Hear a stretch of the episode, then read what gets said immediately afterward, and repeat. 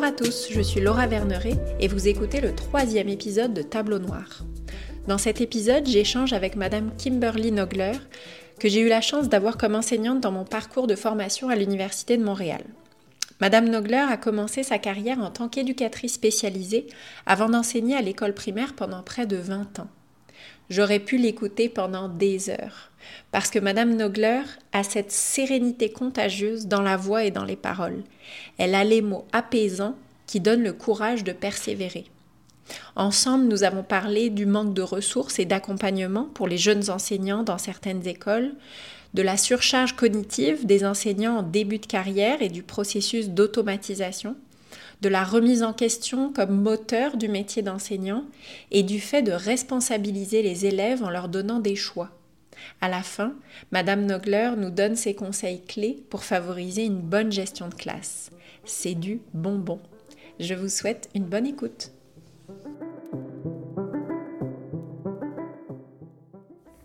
Alors bonjour Madame Nogler, euh, merci beaucoup d'avoir accepté mon invitation. Euh, est-ce que vous pourriez commencer par euh, nous parler de votre parcours professionnel? Oui, absolument. Puis en passant, ça me fait plaisir d'être ici aujourd'hui. mon parcours est peut-être un peu plus atypique que la norme. J'ai commencé mon, mon, parcours à titre d'éducatrice spécialisée. Donc, j'ai travaillé dans des écoles et dans des résidences spécialisées pour ensuite continuer mon, mon cheminement et faire un baccalauréat. J'ai enseigné au primaire et au préscolaire, en éducation préscolaire, donc de la maternelle sixième année, sixième année maternelle, euh, pendant presque 20 ans. Euh, ensuite, ben, j'ai continué mon, mon parcours euh, en enseignement au niveau collégial, en éducation spécialisée, en éducation à la petite enfance.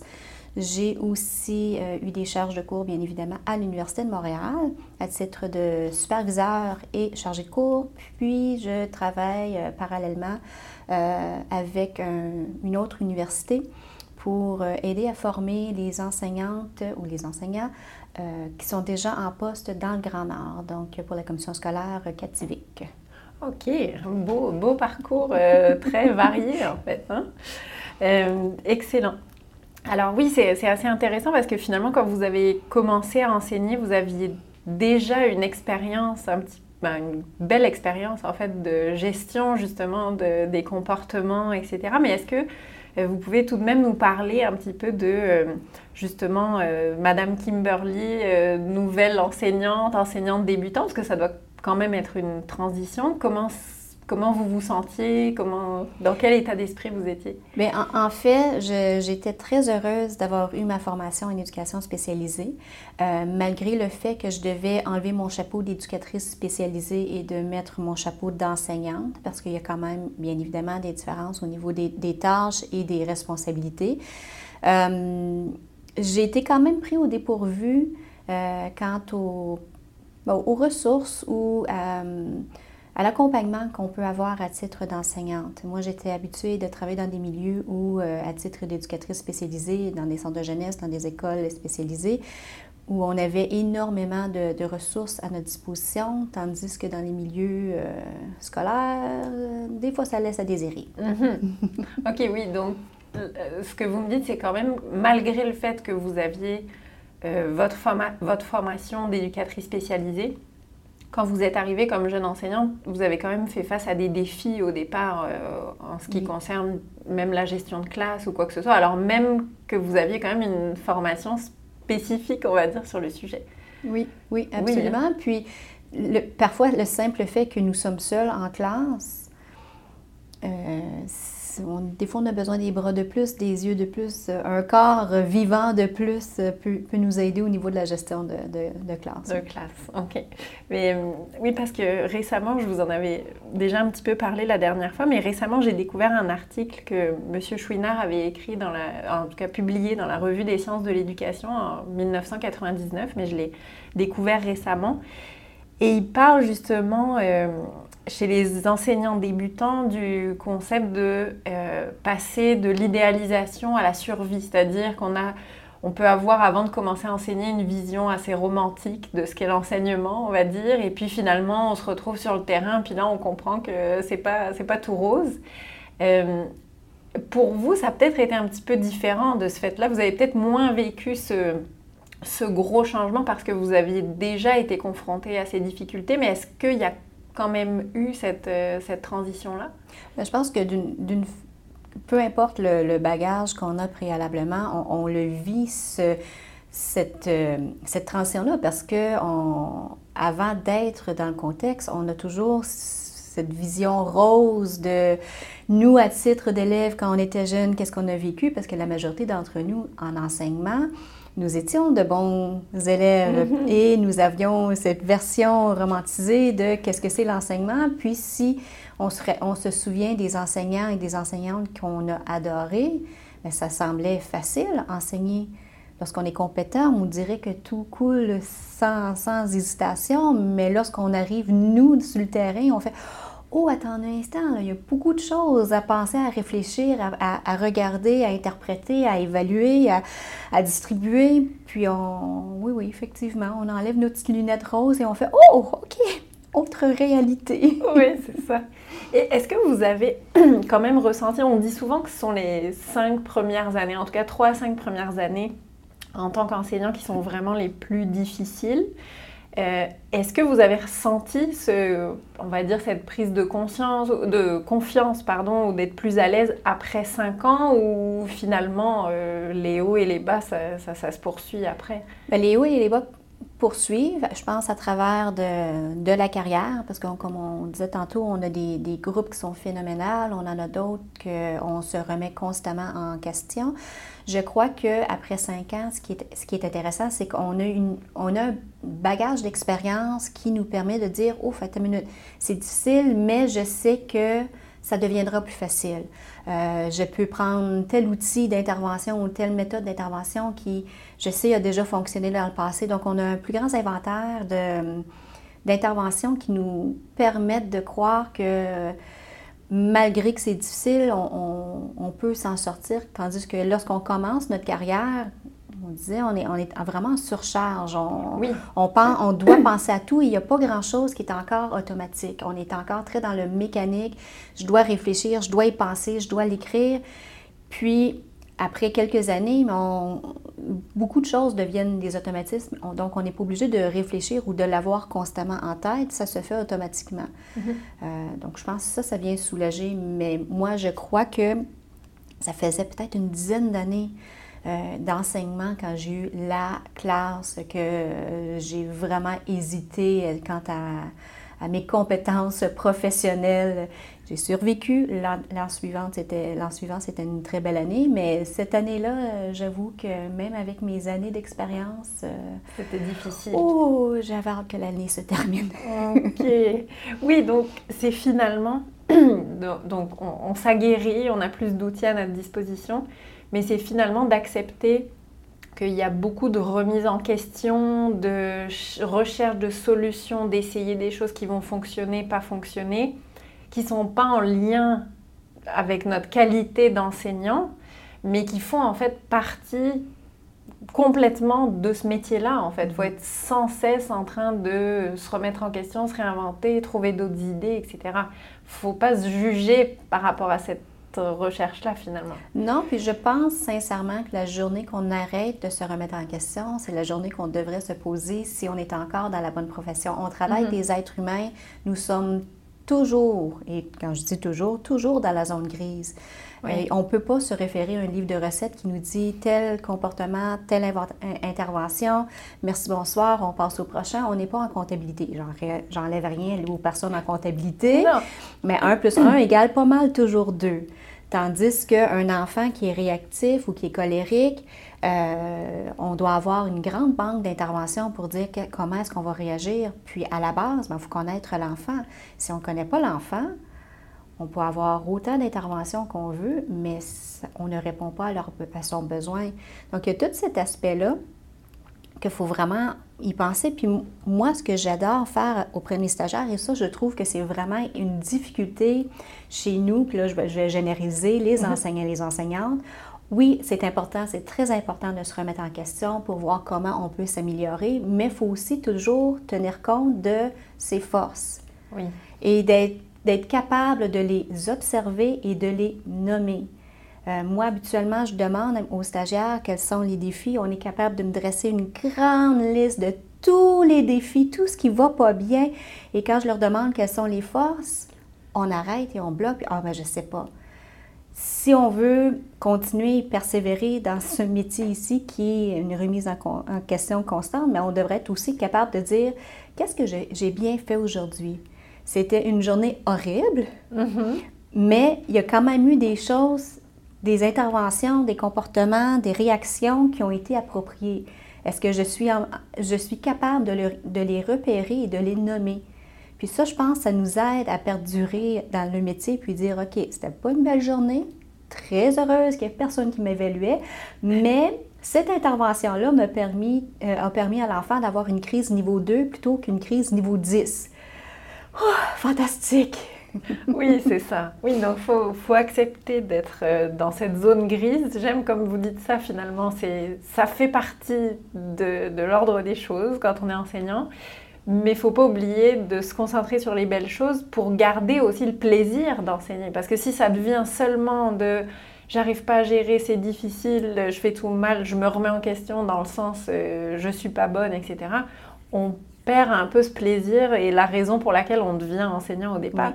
Oui. Puis l'autre chose, c'est qu'on on a tendance à miser la perfection, mais nous sommes des êtres humains. Personne n'est parfait, personne ne sera parfait, puis encore moins lorsqu'on travaille avec plusieurs êtres humains, on ne, on ne sait pas comment l'autre personne va réagir, donc on ne sait mm. pas comment nous ajuster. C'est moins euh, stable comme profession. Donc, euh, oui, c'est ça. Zone grise. Zone grise, exactement. J'aime bien, je trouve que ça, ça résume bien les choses. Puis donc, j'allais vous poser la question, mais vous y avez répondu finalement, mais une des façons d'accepter qu'on est dans cette zone grise, puis il y a ces remises en question, pour vous, c'est vraiment aussi de parfois faire un arrêt euh, sur image et dire, voilà les choses qui se sont bien passées et se rappeler qu'il y a ces bonnes choses. Est-ce qu'il y a d'autres choses qui peuvent aider justement à accepter le fait d'être tout le temps dans cette zone grise finalement? Est-ce qu'il y a d'autres choses auxquelles vous pensez? Mais le, fait de, donner 100% soi-même, et ce 100%-là va varier selon la journée. Mm. Et, de dire aujourd'hui, j'ai donné 100%, mais j'avais mal à la tête, j'étais fatiguée. Ce petit garçon-là, Georges, là, ouf, il est vraiment venu me chercher, mais j'ai donné mon 100%. Mais peut-être ce 100%-là est l'équivalent de 40% d'une autre journée, et c'est correct mm-hmm. d'être auto-empathique envers soi-même, autant qu'on est souvent très empathique envers les autres mais il faut l'être envers soi-même. Puis moi, je me dis, si une, une, autre personne me disait ce que moi, je me dis dans ma tête, est-ce que ça passerait au comité? Et si la réponse est non, non, non, ça passerait pas, mais c'est peut-être à moi de revoir la façon dont je me parle. Mm-hmm. Et ça, ça, nous, c'est un travail évidemment de longue haleine, mais c'est se donner des trucs de dire, OK, mais aujourd'hui, ma première année en enseignement, ou cette année, ma première année d'enseignement, je ne peux pas m'attendre d'être comme la personne qui est en enseignement depuis 10 ans. Mhm. C'est pas réaliste. Et si j'ai justement la vision Pinterest de qu'est-ce que c'est l'enseignement, et je m'attends que ma première année soit une année Pinterest, euh, je risque fortement d'être très déçue envers moi-même, très déçue envers la profession et de me remettre en question. Mais si j'ai une vision qui est plus réaliste, de dire c'est ma première année, je ne serai pas parfaite, parce que de un, je ne serai jamais parfaite, mais d'accepter que cette année, je suis en mode survie, je suis en mode, je m'approprie, un, la profession, je m'approprie la classe, je m'approprie l'école, je m'approprie les enfants, je m'approprie le niveau, donc euh, le programme d'éducation, la progression des... Ça, ça en fait beaucoup, là, qu'on se donne, tu sais, qu'on qu'on soit auto-empathique. Je pense que c'est... Oui, une bonne, euh, une bonne clé. Oui. oui, et puis de ne pas avoir, euh, je ne sais pas si c'est le bon mot, mais de ne pas avoir honte de pas être très bon au début. C'est-à-dire que, euh, si je peux me permettre, les premières années d'enseignement, peut-être la première année, il y a peut-être des fois où dans la classe, euh, ça sera un peu le chaos parce que ceci, puis il y a plusieurs jours où ça va pas bien se passer. Ben, c'est normal, c'est correct, puis ça va s'améliorer, puis etc. Mais c'est vrai qu'en tout cas, là je parle pour, de mon expérience, il y a un petit peu ce côté où, comme on a beaucoup d'élèves devant nous, puis qu'on sent une grande responsabilité, il y a un petit peu, un peu de honte en fait de dire oh, ah là c'est le chaos, ça veut dire que là en ce moment ils sont en train de rien apprendre, puis ça fait déjà 10 euh, minutes ou quoi que ce soit, et il y a ça qui s'installe. Donc finalement, faut, ce que vous dites, le voir en disant, ben, il faut en passer par là et c'est OK, même s'il y a une enseignante qui passe dans le couloir à ce moment-là, qui a un peu plus d'expérience, elle est sûrement aussi passée par là et ça lui arrive peut-être encore et il n'y a pas de honte à avoir finalement. Non, puis pas de honte, puis encore plus, c'est d'être en mesure de dire Hey, c'est difficile, mm. j'aimerais avoir de l'aide. C'est pas de dire Ah, c'est horrible, puis mais de dire OK, mais j'ai tenté telle, telle chose et ça n'a pas fonctionné. Est-ce que est-ce qu'il y a d'autres euh, d'autres idées, d'autres suggestions? Juste en parler à d'autres mondes pour réaliser que, un, on n'est pas seul à vivre ces expériences-là, puis des fois en en parlant aussi, puis surtout à la direction. La direction ne peut pas nous venir en aide. Si on fait semblant que la vie est belle et qu'on est la meilleure enseignante qui n'a jamais existé depuis le début de l'univers, un, c'est pas réaliste, mais deux, c'est difficile pour d'aider quelqu'un qui fait semblant que tout est beau. Mais si on dit, écoute, c'était pas facile aujourd'hui, j'ai tenté de faire telle, telle chose, qu'est-ce que vous pourriez me proposer? Mm-hmm. Déjà, ça nous, ça nous fait, on parlait de, justement tantôt de communauté euh, de pratique, d'apprentissage, mais de, de, se faire un réseau de personnes débutantes, intermédiaires, avancées, pour dire, OK, qu'est-ce qui se passe? Là? Comment, comment est-ce qu'on survit? Comment est-ce qu'on vit? Comment est-ce qu'on se développe en tant que professionnel dans ce mm-hmm. milieu ici en s'entraidant? Oui, il ne faut pas rester dans sa classe, euh, fermer la porte et puis euh, se mettre en mode survie. Inviter quelqu'un d'autre dans notre classe. Puis je, je, sais, on déteste, un, se faire évaluer, on déteste se faire observer et on déteste se, se filmer, mais c'est des c'est tellement enrichissant. Moi, même à la fin de ma carrière en, au primaire, J'échangeais régulièrement avec une de mes collègues. Elle venait pendant une de ses périodes libres dans ma classe et vice-versa. Puis, ah un, ça me permettait de voir une autre, une autre approche. Puis il y a des choses que je trouvais absolument phénoménales chez elle qui ne collaient, absolument pas à ma personnalité, mais wow! Puis des fois, elle disait Ah, wow, ça, je trouve ça génial. Ça, tu vois, moi, j'aurais peut-être fait ça autrement. Et voici. C'était tellement enrichissant parce qu'on apprenait une de l'autre. Donc, c'est gênant, c'est pas ce qu'on souhaite, surtout en début de carrière, parce qu'on a comme on a ce besoin-là de se prouver. Mais on est en insertion professionnelle, donc il faut, faut, se donner le temps d'apprendre et se donner les outils pour mhm. apprendre aussi. Oui, puis dans votre cas aussi, d'avoir la chance de trouver les personnes qui sont, qui sont dans le même état d'esprit, d'échanger, de, se faire des commentaires sans que ce soit finalement euh, négatif, mais plus dans l'idée de progresser, etc. Mais ça, ça doit être euh, aussi une chance de tomber sur quelqu'un comme ça. Mais tu sais, ça peut être euh, l'éducatrice spécialisée si elle n'est pas en train d'éteindre des feux. Mm-hmm. Ça peut être la direction, ça peut être n'importe qui qui a un regard extérieur de la situation. Parce que des fois, on est tellement submergé dans notre propre classe, puis on trouve que tout va mal tout le temps. Mm. Puis d'avoir quelqu'un d'autre qui dit Oui, effectivement, ça, c'était pas fort, mais voici ce que j'ai observé. Puis quand je parlais tout, tout à l'heure de l'auto-empathie, ben, c'est de, de, justement de se, pouvoir se filmer puis dire Ouais, ça c'était pas fort. Ah, ok, mais ça, j'ai pas observé ça. Ça, c'est mm. génial de ma part. Et d'être capable, à la fin d'une journée, de dresser une liste, de dire si je suis une enseignante compétente, pas parfaite, mais compétente, je mm-hmm. devrais être en mesure de nommer plus de choses positives que de négatives. Mm-hmm. Est-ce que je suis capable de le faire? Sinon, mais c'est de, de, de de me trouver des moyens pour le faire. Mm-hmm. C'est un peu comme me reconditionner, de dire, OK, oui, je suis habituée de miser sur le négatif, mais j'ai besoin aussi de miser sur le, positif en classe. C'est un peu mm-hmm. comme qu'on tente de faire avec les enfants qui sont plus difficiles. Hein. au lieu de dire Georges, Georges, Georges, Georges, là, tu me tapes sur les nerfs, mais de dire, OK, comment est-ce que je peux aller le chercher de manière positive? Ah, Georges, je vois que présentement, tu as aidé un ami, félicitations. Oui on, le fait, on le fait aux autres, mais... Oui, il faut, aussi avoir cette indulgence avec nous-mêmes. Euh, puis justement, au, fil des années, vous en avez un petit peu parlé euh, au travers de toutes les questions, mais pour développer justement les compétences en gestion de classe euh, précisément, est-ce qu'il y a des choses en particulier que vous avez faites? Est-ce que c'était de Euh, est-ce que c'était des lectures? Est-ce que c'était des formations supplémentaires? Est-ce que c'était simplement d'aller, euh, justement, comme vous disiez, échanger avec d'autres collègues? Est-ce que qu'est-ce qui, comment vous développiez vos compétences professionnelles sur ce domaine-là? Bien, c'était de, me bâtir une banque justement d'intervention, puis pas nécessairement euh, tel comportement, telle intervention, mais c'est d'avoir une grande banque, mais c'est d'apprendre, c'est de prendre le temps, chose qu'on fait peu parce qu'on est dans le je dois passer le programme d'ici la fin d'année, mais de prendre le temps d'apprendre à connaître les élèves.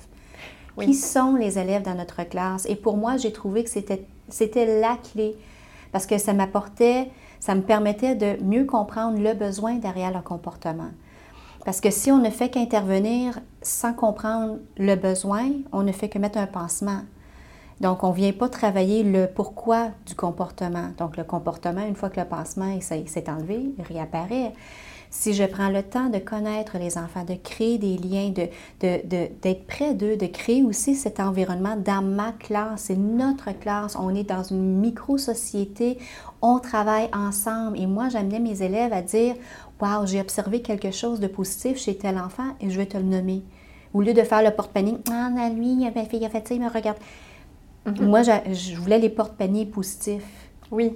Puis, mais ça se crée, mais ça, prend du temps. Mhm. Puis, c'est un investissement de temps et d'énergie tellement enrichissant pour le reste de l'année. Puis à partir de là, mais là, j'étais capable de dire, oups, il y a un comportement ici qui, qui surgit il y a peut-être le, besoin pourrait peut-être être ça. Donc, mon intervention, j'ai essayé ceci. Mhm. Puis des fois, ça fonctionne à merveille. Puis des fois, on fait bon, OK, on fait un X sur ce comporte cette intervention-là, on passe au prochain. J'espère que j'en ai suffisamment dans ma boîte d'idées parce que je commence à les épuiser un après l'autre. OK, donc c'est ça, tu crées une banque, ça je retiens vraiment parce que effectivement, sinon sur le moment, en fait, il faut c'est une question de planification aussi. On parle beaucoup de la planification pour les activités d'apprentissage, mais c'est aussi de se planifier. Comme vous disiez, c'est pas un comportement, une intervention, ça n'existe pas, mais d'avoir une idée assez concrète. Ok, là je vais essayer ça, je passe au suivant.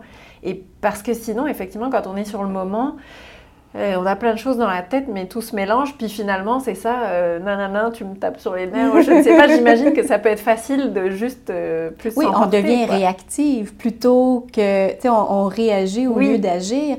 Puis l'autre chose, je, trouve qui est, qui est essentielle, puis je pense ma formation à titre d'éducatrice spécialisée m'a aidée, c'est que on devait apprendre à se connaître. Qui suis-je, hmm. moi?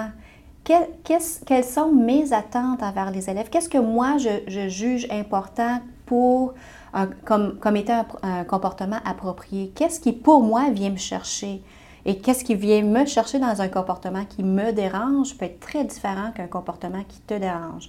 Je, le nomme souvent dans ma classe, mais dans mes cours, mais un enfant qui lit, j'ai le petit poil dans le dos qui remonte, puis là, je, je, deviens, je le sais, je deviens réactive. Donc, en sachant, je peux me faire une belle banque de, OK, qu'est-ce que je peux dire, qu'est-ce que je peux faire, comment puis-je agir? Comme ça, je reste dans l'agir et non la réaction. Je reste dans qu'est-ce qui est encore rationnel et, je ne suis pas dans l'émotionnel. Parce que quand on est dans l'émotionnel, c'est là qu'on devient déproportionné. Les, les conséquences n'ont plus d'allure. Puis c'est là qu'on fait il m'énerve.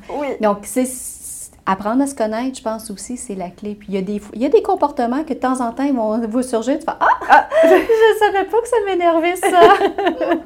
à noter, puis qu'est-ce que je pourrais faire, puis d'avoir des interventions graduées. Si la première fois, la deuxième fois, la troisième fois, bon, mais comment est-ce que je peux augmenter? Mm-hmm. Puis l'autre, l'autre chose, moi, c'est offrir le choix. C'est la responsabilité de l'enfant. Mm-hmm. C'est pas moi. C'est pas moi qui impose une conséquence, c'est toi qui l'as choisi. Puis en ayant cette façon de penser-là, ça nous, je ne veux pas dire ça nous déresponsabilise, mais quelque part, ça nous déresponsabilise. Si tu choisis de continuer ce comportement-là, voici ce qui peut arriver.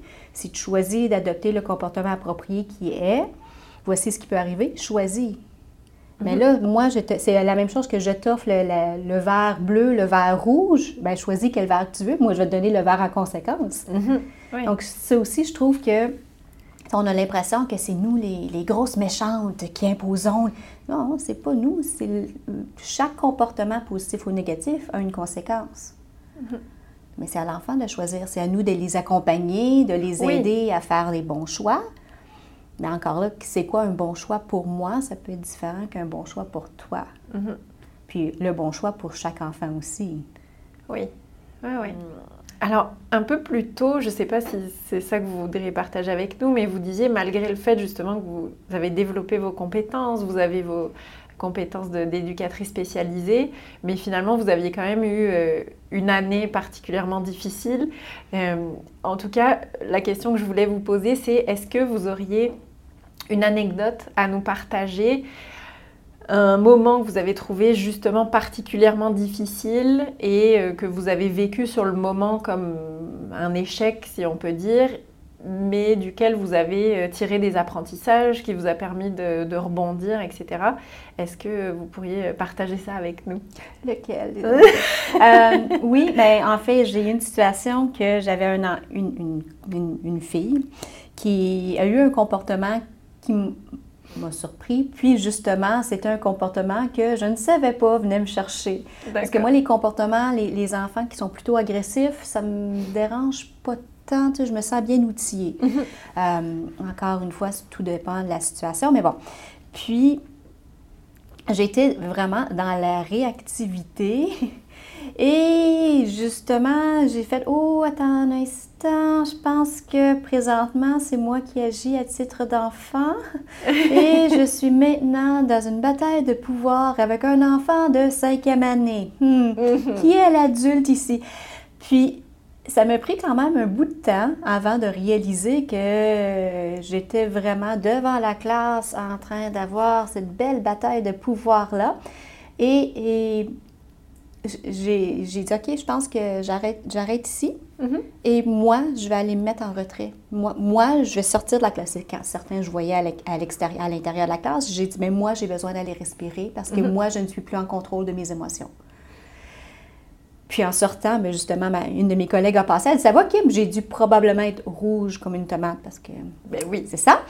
Puis j'ai dit, non, non, non, non, non, non, non, ça ne va pas, mais pas du tout. Donc, elle est allée dans ma classe un peu pendant que j'ai respiré, mais ça m'a permis vraiment de prendre conscience de euh, tout le monde, on a nos mauvaises journées. Mm-hmm. Mais j'ai fait un retour, bien évidemment, avec la classe. J'ai fait un, retour avec l'élève en question pour dire, OK, ta minute là.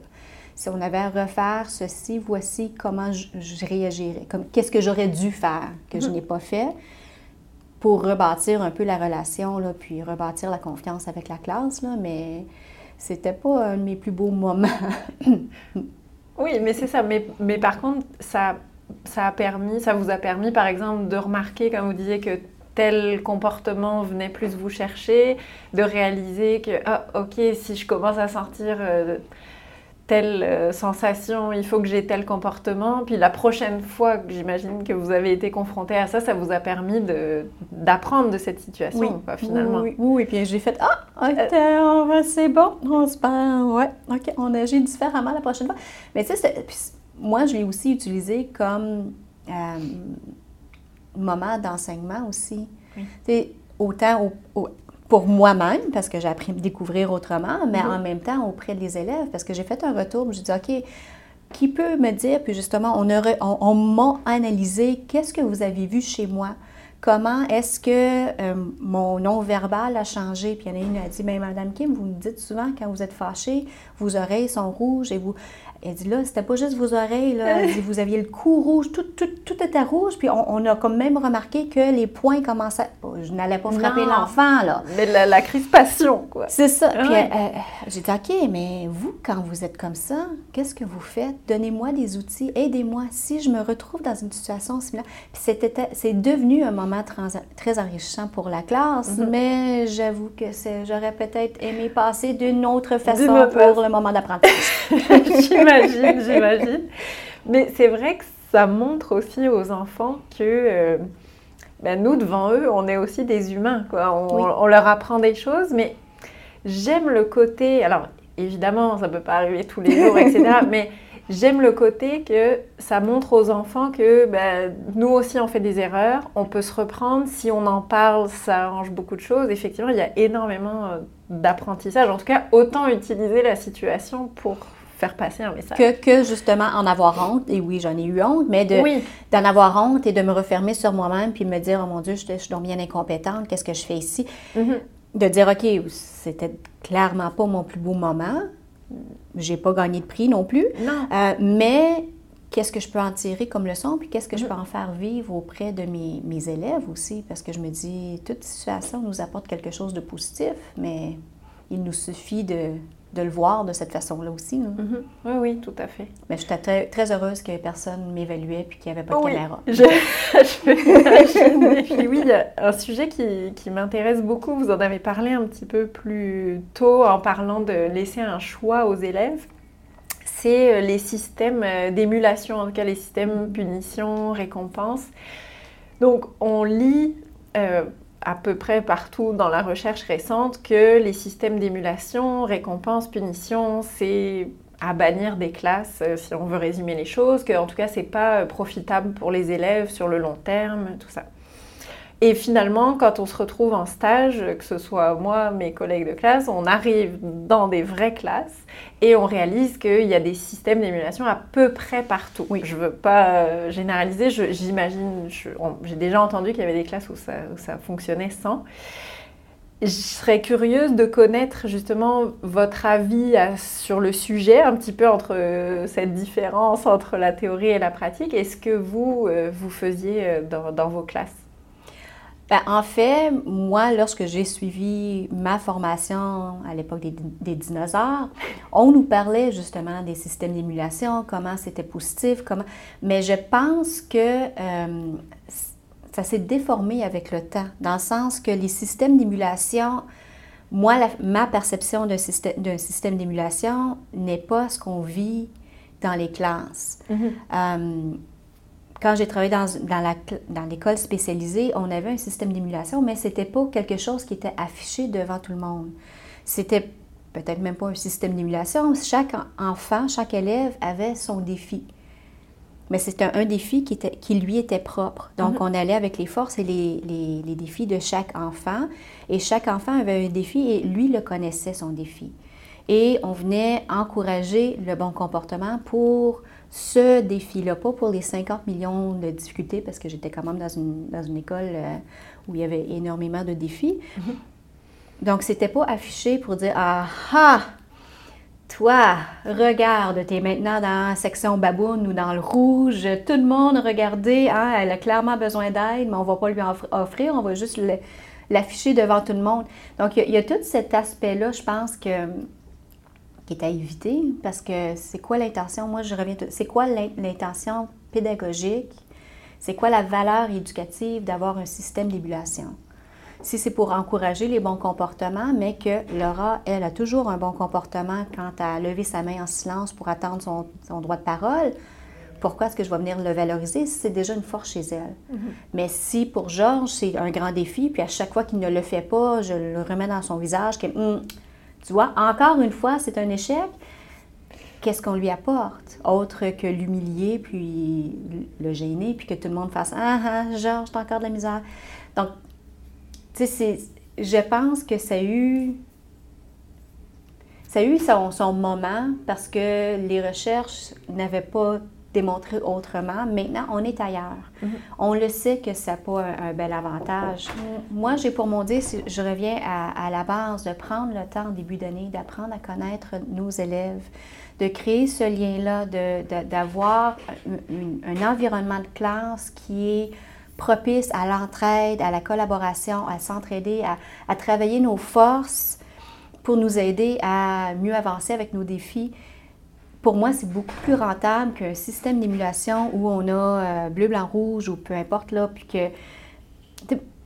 J'ai une collègue qui partageait que euh, elle se promenait dans plusieurs classes, euh, dans plusieurs écoles, puis elle était pour aider avec la collaboration avec les parents. Puis il y a quelqu'un qui en avait parlé du système d'émulation, puis elle dit Ben oui, moi je suis tout à fait d'accord.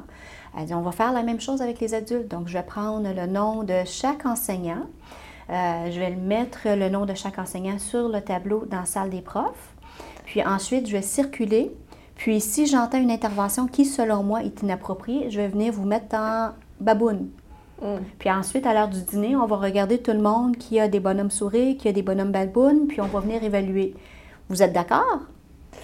Puis là, tout le monde a fait, ben non. Elle dit, mais pourquoi? Est-ce que c'est acceptable de le faire avec les enfants, mais que nous, à titre d'adultes, absolument inapproprié? Mm-hmm. Donc, c'est d'avoir cette réflexion-là, de dire pourquoi je le fais, quelle est l'intention, puis d'amener les, les, enseignants, parce que je pense pas que les enseignants sont mal intentionnés.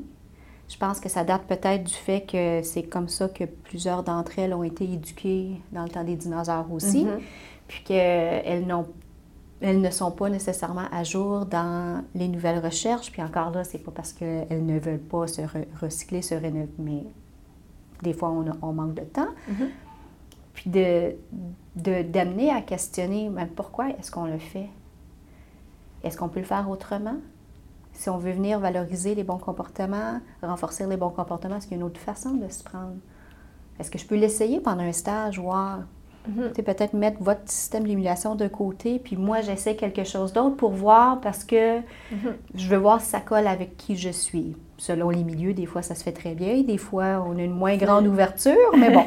C'est plus difficile. Oui. Oui, puis cette idée euh, dont vous parliez plus tôt, de responsabiliser les élèves en leur offrant des choix. J'avais envie de réinsister là-dessus parce qu'effectivement, c'est l'histoire des conséquences. On parle beaucoup de punition, récompense, mais c'est qu'il y a beaucoup de choses dans la vie qui fonctionnent comme ça. Donc, c'est aussi leur apprendre que bah, fais ton choix mhm. et voilà ce qui va se passer. Et puis en plus, tu le sais à l'avance. Il n'y a pas de surprise. Tu ne peux pas t'attendre à quelque chose de euh, dramatique, mais voilà, tu sais à quoi t'attendre. Maintenant, je te laisse choisir faire ton choix. Oui, oui. je trouve que c'est c'est ce qui fait en sorte qu'on va venir créer de bons citoyens. Mm-hmm. Parce que c'est pas la grosse méchante qui m'a donné la conséquence, c'est moi qui l'ai choisi. Euh, puis la même chose avec les, les défis. moi, chaque défi était selon la zone euh, proximale de développement de l'enfant. Donc, c'était quelque chose qu'on avait discuté ensemble, puis c'était quelque chose qu'il voulait travailler. Mm-hmm. Encore une fois, un peu comme avec nos stagiaires, on est capable de brosser une grande, grande liste de toutes les choses à travailler. Oui, mais tu veux miser sur quoi? les plans d'action, c'est un peu ça. Tu veux miser sur quoi? Qu'est-ce que tu vas, faire pour t'aider?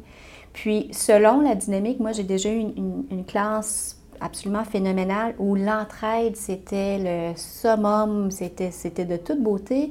Et on, était, on en était rendu au point où les enfants, entre eux, partageaient quel était leur défi pour oh, que les autres puissent le voir puis dire Wow, j'ai observé aujourd'hui, Laura, tu as, eu de la misère à lever ta main en silence, mais tu l'as fait, bravo, je voulais te le dire. Oh, wow, Et c'est là que tu dis en tant qu'enseignante Wow, OK. Là, ça, je vais le nommer dans mon top 3. Ça. On vit aussi des succès. Est-ce que il y a beaucoup de choses euh, très très enrichissantes dans tout ce que vous avez dit. Puis nous, en tant qu'enseignants, en tout cas futurs enseignants ou enseignants débutants, on apprend quand même beaucoup de choses à l'université. Mais est-ce qu'il y aurait des éléments clés à retenir, peut-être deux, trois, en tant qu'enseignant débutant pour instaurer la meilleure gestion de classe possible en tout cas? Euh, ben, comme je mentionnais, pour moi, créer le lien avec les élèves, c'est la base. De, de, se connaître aussi. Oui. Euh, d'avoir une banque d'idées. Puis de savoir qu'elle n'est peut-être pas exhaustive, puis il y a peut-être des journées où que, peu importe ce qu'on fait, on ne trouvera pas l'intervention nécessaire, mais de, de, se donner le temps. De se donner le temps d'apprendre. Vous êtes en début de carrière, vous êtes en, en apprentissage encore. De toute manière, même après 20 ans d'expérience, on est encore en apprentissage. Donc, l'auto-empathie, pour moi, là, je pense que c'est le, mot-clé à retenir. Vous n'êtes pas parfait, vous ne serez jamais parfait. Faites des recherches, essayez de voir, soyez justement à l'affût des nouvelles recherches, de dire justement peut-être le système d'émulation, c'est pas, c'est plus ce qui est la façon de faire, qu'est-ce que je pourrais faire différemment, et d'expérimenter. Mhm. Parce que qu'est-ce qui fonctionne bien pour une personne peut ne pas fonctionner pour une autre. Donc, prendre le temps d'essayer, voir qu'est-ce qui fonctionne, qu'est-ce qui ne fonctionne pas. Mhm. Oui, donc c'est beaucoup de rester en action finalement. C'est un, petit peu, un petit peu ça. L'apprentissage actif, comme on fait avec les élèves. Oui, c'est ça, exactement. bon, puis euh, pour terminer, est-ce que vous auriez euh, un petit mot d'encouragement pour euh, les, les, étudiants euh, en enseignement et pour les, enseignants débutants? Un petit, un petit mot d'encouragement, oui. Ben c'est vraiment un des plus beaux métiers du monde, on le dit, et c'est vrai. Est-ce que c'est toujours rose? Absolument pas, mais je pense que ça nous permet tellement de grandir puis d'évoluer en titre d'humain, encore plus à titre d'enseignante, mais à titre d'humain. Donc, persévérer, donnez-vous le temps, puis amusez-vous, parce qu'en bout de ligne, vous avez choisi cette profession ici, même si c'est des moments plus difficiles, parce que il y a toute cette relation humaine-là. Donc, profitez de, de ces beaux moments-là, gardez-les en tête, puis donnez-vous le temps le temps, garde, Donner, se donner le temps et puis garder le plaisir de, de faire tout ça. Excellent. Ben, merci beaucoup. C'était très, très enrichissant et très précieux. Merci. Plaisir. Avant de vous quitter, je tenais à vous informer que vous pouvez suivre toutes les actualités du podcast sur la page Instagram tableau.noir. C'est sur cette page que vous pourrez être informé de la sortie des prochains épisodes, mais j'aimerais aussi, à travers cette page, tenter de rassembler une communauté de pratique qui deviendrait un lieu d'échange et de soutien pour les enseignants. Et si le podcast vous plaît, le meilleur moyen de me le dire et de soutenir tout ce travail, c'est de laisser 5 étoiles sur votre plateforme d'écoute. Et surtout, n'hésitez pas à partager aussi le podcast avec les gens de votre entourage que ça pourrait intéresser, que ça pourrait aider. J'espère que l'épisode vous a plu. Je vous dis merci et à très vite pour un nouvel épisode.